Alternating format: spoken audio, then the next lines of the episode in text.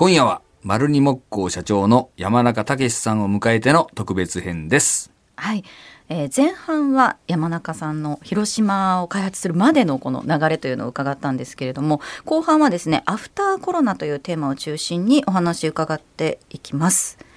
えーやっぱりコロナの影響というのはね長尾さん気になるところですよそね。うですね。うんはい。いかがでしょうか？ビジネス的にはやっぱりあの苦戦をしました。ん。特に主要なお得意先様の例えば百貨店さんですとかそういったところははいはい。高級なとこがね。そうですねクローズになりましたし、まあ、本当にあの今年はなかなか厳しいあの1年だなということも感じていますけども一方でその在宅勤務が増えたりですとか、あの自宅で過ごす時間が増えてる中でです家具インテリアに対する社会のなんですかねあの興味とか、はい。関心っていうのは今ぐっと高まってまして、うん。あのオフィスチェアなんか爆発的に売れていたりああ、なるほど。だんだんだんだんそういうお客様がうちのショップですとか、うんうん。あとはお得意先様の店頭に来てくださってるのも肌で感じてまして、ん。でもう少しこう社会が安定して、うん。人々がこう安心して過ごせるような環境になってくると今度はうちみたいなちゃんといいものを作ってるメーカーの家具っていうのが売れてくるんじゃないかななんて期待はしています。うん。なるほど。今年も新作の発表というのをされてますよね。そうですねはい。毎年本当は4月にミラノサローネってあいう4月にあるんですえね。えあのイタリアで発表するんですけども、うん今年は残念ながら中止になりまして、で秋にあのオンラインであの世界全世界に対して、まあ、イタリアの PR 会社さんのお力も添えもいただきながら発信をしました。へでオンラインで家具の発表って非常に難しかったですよそうですよねえ。やっぱりこう触ってみたりとか、はい座ってみたりしたいもんねでそうなんはい。ですよ。あのまあそこはなかなか伝えにくい。ただ一方で、その例えばミラノサローネで発表すると多くの方々が来てくださるんですけども、うん。例えばメディアの人たちっていうと彼女たち彼らも忙しいので、うんまあ本当限られた時間の中でパッパッパっていくんですがあきちんと取材とかなかなかされないんですけども今回オンラインだとある程度時間もあるし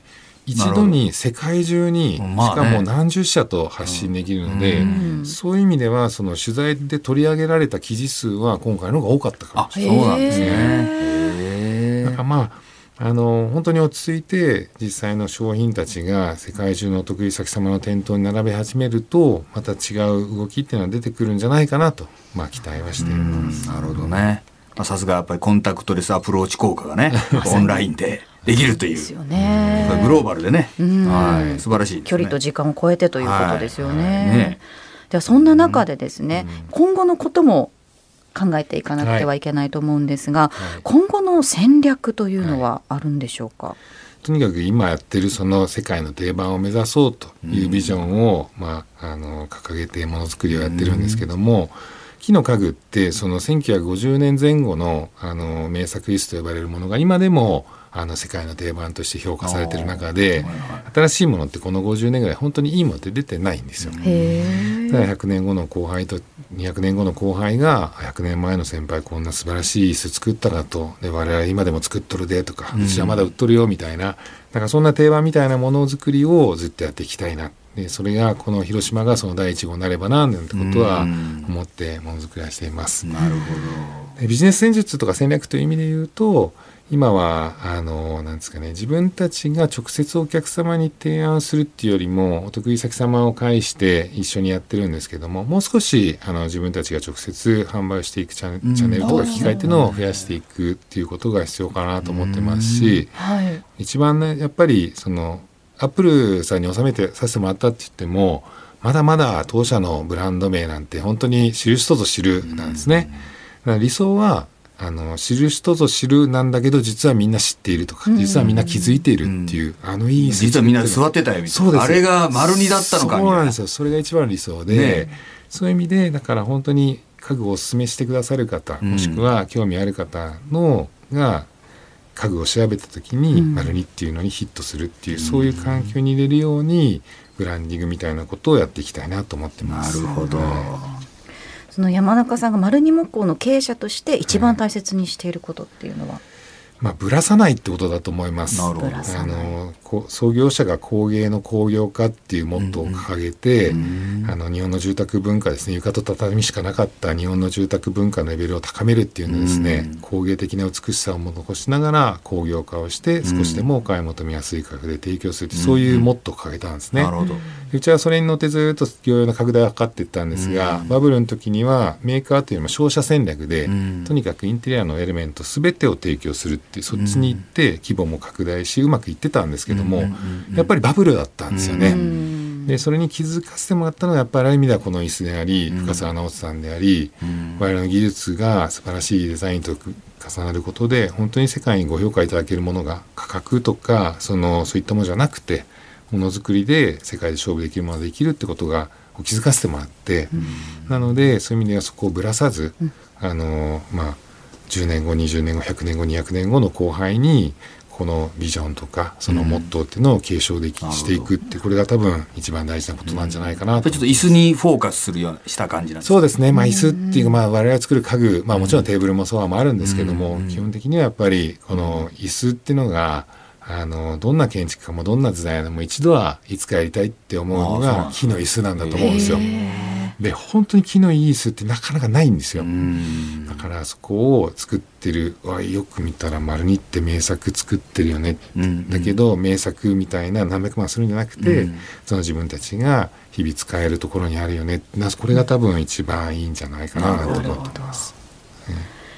えー山中さん実はこの番組ではですね、毎回孫子の言葉を一つ紹介しているんです、えー長尾さん今日のお話伺って、はい。何かこう山中さんにあのこれっていう孫子の言葉はありますか？もうぴったりのが。さすが。はい。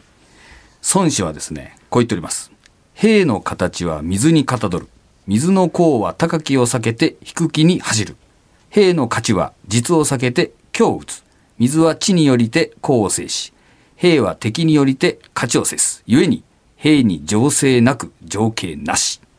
であります。はい。ちょっと長いんですけども。そうです。簡単に言うとどんなことでしょうか？要するにねええ。水のように柔軟な経営ということですね。あのーやっぱりこう、長い歴史をお持ちでですね、あのー自社の技術とか、まあ先ほどの椅子とかね、そういうものにフォーカスしていかれるっていうのもまあ一つ損失的にあったんですけども、やっぱり時代を超えてこう、しなやかに、やっぱり先ほどの売り方の話なんかも出たんですけども、やっぱり一本ぶらさず、あの、フォーカスしながらですね、しかし時代に合わせて柔軟に、えー対応というか、経営のあり方を変えていくっていうね、まあそういうこの水のような、えー情勢なく情景なしっていうのは、まあ、常にこうだとか、常に固まった形があるんじゃなくて、しなやかにいくっていうね、まあそういう教えなんですけども、まあそういう、あの、100年もそうなんですけども、200年、300年とね、続く、あの、会社さんになっていただければということで、この言葉を選びました。